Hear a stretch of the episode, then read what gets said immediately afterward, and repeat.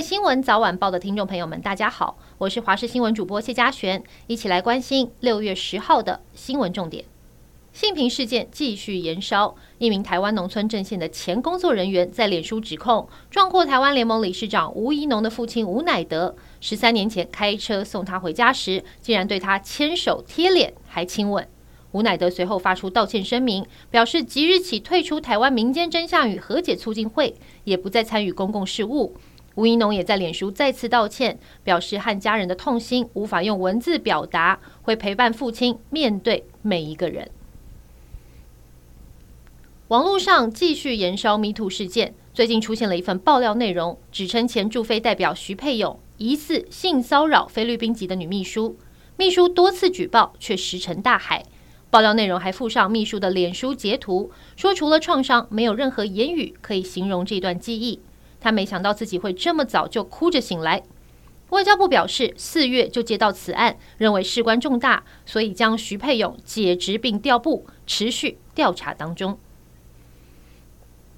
新北市板桥区的私立幼儿园爆发幼童喂药案。有老师指出，监视器拍到的喂药画面是幼童服用家长提供的感冒药水，还提供有家长签名栏位的用药单。不过却被家长打脸，认为他们没有委托园方为巴比妥。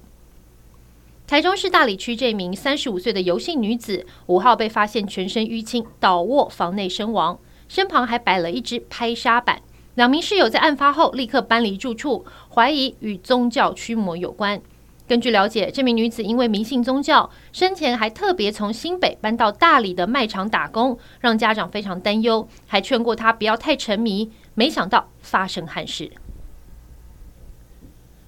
美国前总统川普遭联邦检察官指控，在佛州私人俱乐部海湖庄园非法持有美国核子和国防机密文件。身负三十七项罪名指控，长达四十九页的起诉书当中提到，川普曾经指示助理将文件转移他处，包含厕所、舞厅和度假庄园内寓所，并且在收到传票后，还建议他的律师隐藏或销毁文件。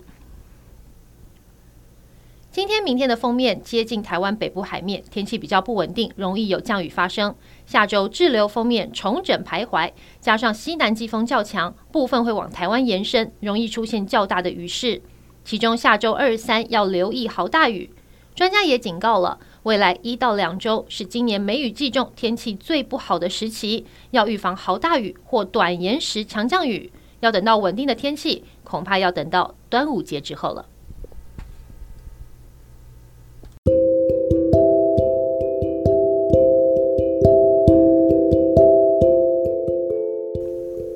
以上就是这一节新闻内容，感谢您的收听，我们